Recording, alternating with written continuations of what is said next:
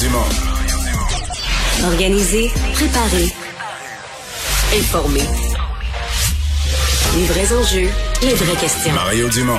Les affaires publiques n'ont plus de secret brebis. Cube, Cube Radio.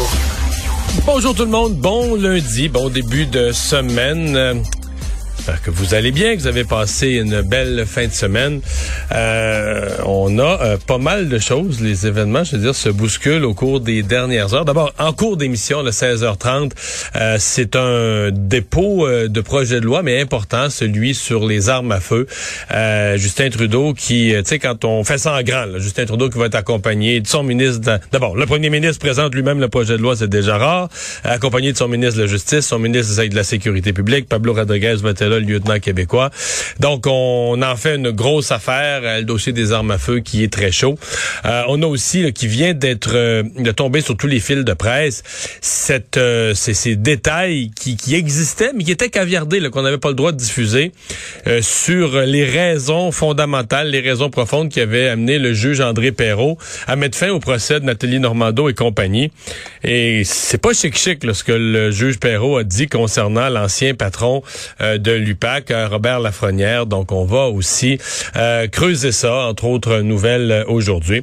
On va parler aussi un petit peu de politique. Il y a eu tellement de congrès politiques en fin de semaine qu'on surveille évidemment quand on est à quelques semaines du déclenchement des élections. Même le Parti libéral qui a un nouveau logo. qui a été discuté depuis samedi. On va rejoindre tout de suite l'équipe de 100% Nouvelles. 15h30, c'est le moment d'aller retrouver notre collègue Mario Dumont. Salut Mario. Bonjour. Bon, c'est sorti euh, un petit peu partout, notamment c'est notre collègue du bureau d'enquête, Jean-Louis Fortin, qui est venu nous raconter ça un petit peu plus tôt. Là, l'ancien patron de l'UPAC, Robert Lafrenière, ses anciens collègues aussi, qui sont soupçonnés d'inconduite grave. Là, on apprend qu'un juge, on apprend d'un juge en fait de la Cour du Québec, que les fuites d'informations étaient finalement orchestrées par la direction de l'UPAC, des fuites qui ont mené à une série de, de cascade de délais préjudiciables aux six accusés, notamment Nathalie Normando et Marc-Yvan Côté. Mario, qu'est-ce qui reste de, crédibilité de l'UPAC selon toi? Ben, en fait, euh, c'est quand même l'ancienne administration de, l'UPAC. On a fait, on a fait un changement, mais sur cette époque, il y a encore plus de questions parce qu'il faut se souvenir euh, qu'il y a eu des enquêtes coûteuses, quand je dis coûteuses, je parle au, portefeuille des contribuables, des enquêtes coûteuses sur l'origine des fuites. Alors on se dit, OK, et, y eu des, on a fouillé, on a cherché l'origine des fuites. Mais selon le juge André Perrault, les fuites n'étaient pas des accidents ou qu'un employé subalterne qui avait trouvé des documents là, en marchant à quatre pattes en dessous des bureaux avait volé. Là. les fuites auraient eu lieu parce que la haute direction, dans un système organisé, envoyait à un puis à l'autre, euh, orchestrait les fuites, organisait les fuites. Euh, c'est euh, très, très gros. Puis, mais c'est ça nous donne pas toutes les réponses parce que bon, est-ce que ça a contribué par exemple à faire avorter vraiment des, des procès? Euh, Est-ce qu'on est certain là, de, de, ce système de fuite orchestré Le juge Perrault l'affirme euh, comme étant une explication. Mais ça a causé des délais en tout cas. Il n'y a pas de doute que ça a causé des délais, donc il n'y a pas de doute que ça a pu contribuer dans ce cas-là à faire tomber le procès de, de Mme Normando et de, Marc-Yvan Côté. Mais c'est sûr que c'est pas de nature, ça envoie encore plus de, de, disons, de brouillard autour de cette époque euh, de l'UPAC. Euh, on a reste, on a toujours un questionnement, là, c'est que ces enquêtes sur les fuites pourraient mener à des accusations. Euh, là, euh, est-ce que ça, ça va arriver ou pas? Est-ce qu'on va passer, est-ce qu'on va avoir payé toutes ces enquêtes pour passer l'éponge sur tout ça? Est-ce qu'il pourrait y avoir des accusations euh, contre des anciens dirigeants de l'UPAC? Ça, ça reste à l'heure actuelle, ça reste en suspens. Hmm. On n'a pas de réponse à ça. Et pourquoi M. Lafrenière aurait fait ça? Bon. Le juge Perrault s'avance quand même dans son jugement. Il laisse entendre que ce mhm. serait euh, au, nom d'intérêts personnels, le calendrier politique de l'Assemblée nationale aurait été impliqué là-dedans, etc. C'est gros, là. C'est gros comme affirmation. C'est pour ça que je dis, on se demande où ça va aller, où ça va aller plus loin, vers quoi ça va conduire. Mais pour l'instant, c'est comme une...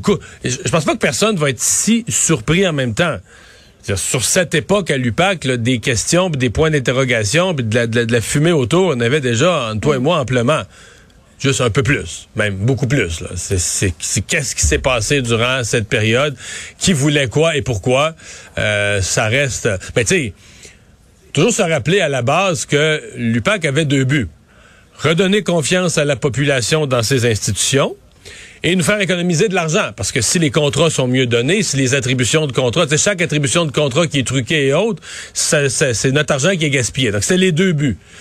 Et là, reprenons-les un par un. Rebâtir la confiance. Euh, euh, sauver de l'argent, ben peut-être qu'on a économisé sur certains contrats, mais les enquêtes, puis tout ça, l'UPAC elle-même, puis les enquêtes, puis l'enquête.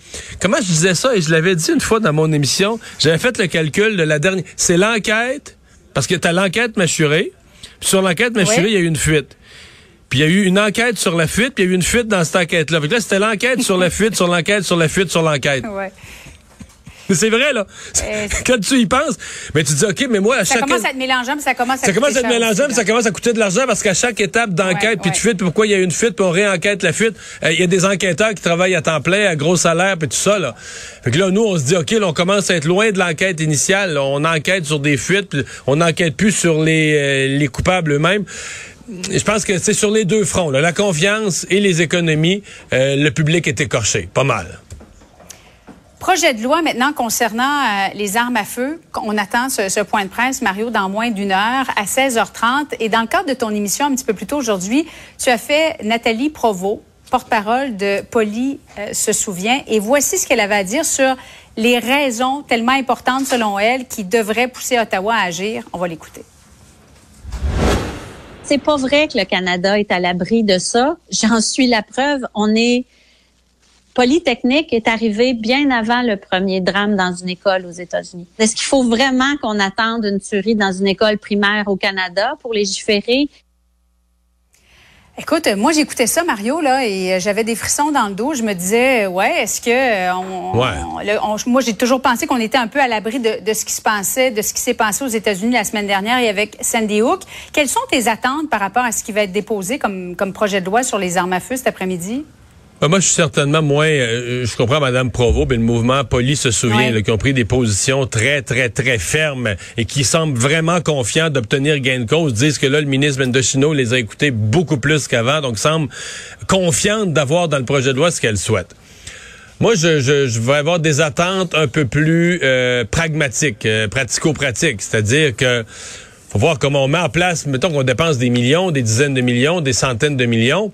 Ben moi, il faut voir qu'on prouve qu'on le met au meilleur endroit pour la sécurité du public. S'il se commet plus de crimes avec des armes illégales, euh, entrées illégalement par euh, la frontière américaine, ben moi, je vais m'attendre mhm. à des actions euh, davantage là-dessus que sur des propriétaires d'armes qui les ont légalement.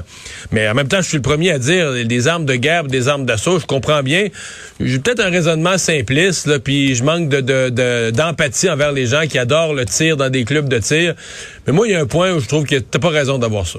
Je veux dire, euh, on vit dans une société civilisée. Là, tu peux avoir un, tu peux avoir un vélo, une baguette de billard, euh, tu peux avoir une raquette de tennis, tu peux avoir une bâton de golf, mais un gun de guerre, je sais pas ce que tu fais avec ça chez vous. Désolé, là, je, comprends pas ça. Je dois être niaiseux, mais je sais, les gens, chaque fois que je dis ça publiquement, on m'écrit, on me dit, ah, vous savez pas c'est quoi, puis on est amateur d'armes. Ben non, je sais pas c'est quoi. Mais sais-tu si Réellement, est-ce qu'il y en a beaucoup des Canadiens qui ont euh, des armes d'assaut? Puis qu'est-ce que le fédéral ferait avec ça? Euh, le fédéral rachèterait ces armes-là? Ben là, c'est ça. Il y en a qui voudraient pas, qui, qui ben cacheraient ça chez eux. Ben là, c'est ça. C'est pour ça que c'est pour ça qu'il faut faire attention. Ouais. Euh, d'abord, c'est pas vrai que ça nous prémunirait contre tout ce qui pourrait arriver dans une école. Tu sais, il y a eu Polytechnique, il y en a eu d'autres, beaucoup de crimes se commettent avec des armes illégales. Fait qu'il y a rien qui donne une garantie absolue. C'est qu'est-ce qui nous amène dans les meilleures conditions. Mais moi, je pense qu'effectivement, là, de, de, le modèle américain, c'est pas le modèle à suivre. D'ailleurs, sont les seuls sur la terre à gérer les armes de cette façon-là. Il y en a, il y en a pas d'autres. Là. Mm-hmm. Mais euh, est-ce que, jusqu'où on va dans un programme là, euh, contrôle? D'abord, on n'achète pas déjà aujourd'hui. Là, Faisons attention, on n'achète pas une arme au Canada comme aux États-Unis. Moi, je peux pas après-midi, j'ai aucun permis, aucun cours, aucune formation. Si je veux aller décider d'aller m'acheter un fusil semi-automatique, ils me vendront pas ça. Là. Je veux dire, euh, il y a un processus d'enquête, il faut que tu fasses une démonstration, il faut que tu des, des, permis. Donc c'est pas, on n'est pas, on est déjà pas comme aux États-Unis. Mais est-ce qu'il faut resserrer davantage, peut-être. Mais c'est juste. Dès qu'on parle des policiers qui font des perquisitions, ils nous disent, ben ouais, ce qu'on trouve là, c'est les gens qui tirent dans la rue, à 80-90% c'est des armes illégales, peut-être plus en pourcentage. Donc c'est pas c'est pas les armes en vente qui sont à l'heure actuelle le nœud du problème. Ça veut pas dire qu'il faut pas restreindre, légiférer, euh, surveiller ce qu'on fait, en vendre moins, peut-être, là. Mais il faut quand même, si on met toutes les ressources, tout l'argent, toute l'énergie sur des armes qui sont peu reliées à la criminalité qu'on a, moi, je vais, je, vais, poser des questions. Et Marion, en terminant, euh, inconduite sexuelle au, sein des forces armées canadiennes, le rapport final a été dévoilé. Euh, on faisait une entrevue tout à l'heure avec euh, l'ancienne juge de la Cour suprême, Madame Arbour, qui a formulé près d'une cinquantaine de, recommandations. Elle parle d'une culture déficiente dans une structure rigide, euh, que les hauts gradés doivent faire preuve d'humilité pour aller chercher de l'aide externe. Elle nous disait, moi j'ai l'impression que c'est une structure qui, qui, est restée figée dans le temps, là, 30, 40 ans derrière nous. Est-ce que cette fois-ci, ce sera la bonne? Est-ce que ce sera suffisant pour faire changer les mentalités? Ben, c'est déjà un peu comment. Les mentalités, c'est une grosse affaire. En tout cas, le fonctionnement a déjà commencé à changer. Et, et, moi, je dirais aujourd'hui, c'est une bombe, le rapport. Le contenu du rapport, les mots employés, ce qu'on décrit, ce qu'on décrit comme culture, ce qu'on décrit aussi comme tolérer l'intolérable, mais dans toute la hiérarchie pendant des années de temps. Donc, t'imagines, là, spontanément, des centaines, des milliers de carrières de femmes qui ont été gâchées, des femmes qui avaient du talent, qui auraient pu avancer dans l'armée, dans une armée qui manque de monde, soit dit en passant, qui, manque de ressources humaines. Et euh, donc, c'est pathétique. Ce qui fait que le rapport est, une moins grosse bombe, c'est que l'action est commencée. La ministre Annan a déjà euh, reconnu le problème avec le rapport préliminaire, parce que ce rapport-là, il y avait un rapport préliminaire. Donc le rapport, le rapport préliminaire avait déjà servi à la ministre Annan à agir, à sortir les causes, les envoyer dans les tribunaux civils. Et c'est ce qui fait qu'aujourd'hui, on regarde ça. Mais imaginons qu'il n'y ait rien, rien, rien de fait. Qu'on soit encore à l'époque du ministre Sajan, qui était assis sur ses mains, qui regardait ça comme une grosse terreur, ne savait pas quoi faire avec ça. Puis le rapport d'aujourd'hui sort ce serait épouvantable la réaction publique. Je pense que la réaction publique aujourd'hui, elle est, elle est amenuisée, apaisée un peu. Pas que c'est moins grave, c'est parce que c'est des années qu'on décrit là-dedans. Mais le mhm. fait que la ministre soit déjà en action, soit pas en négation des faits, qu'elle soit en reconnaissance des faits et en action, ça, ça a un peu apaisé. les mots du rapport, j'ai pas tout lu, mais j'ai vu un peu les, des, des, des, résumés. C'est accablant. C'est épouvantable. Ouais. Mario, merci beaucoup. Bon après-midi à toi.